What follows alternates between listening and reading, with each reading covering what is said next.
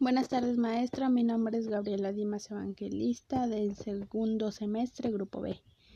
Eh, los alimentos acidificantes es el pan, el café, la pasta y el chocolate. Y los alimentos alcalinizantes es la naranja, la tortilla, la leche, el pollo y el agua mm, de limón. Y pues mi dieta no es ni tan balanceada ni tan sana ya que como mm, se podría decir que un poco de grasa, mm, no como mucha verdura ni así.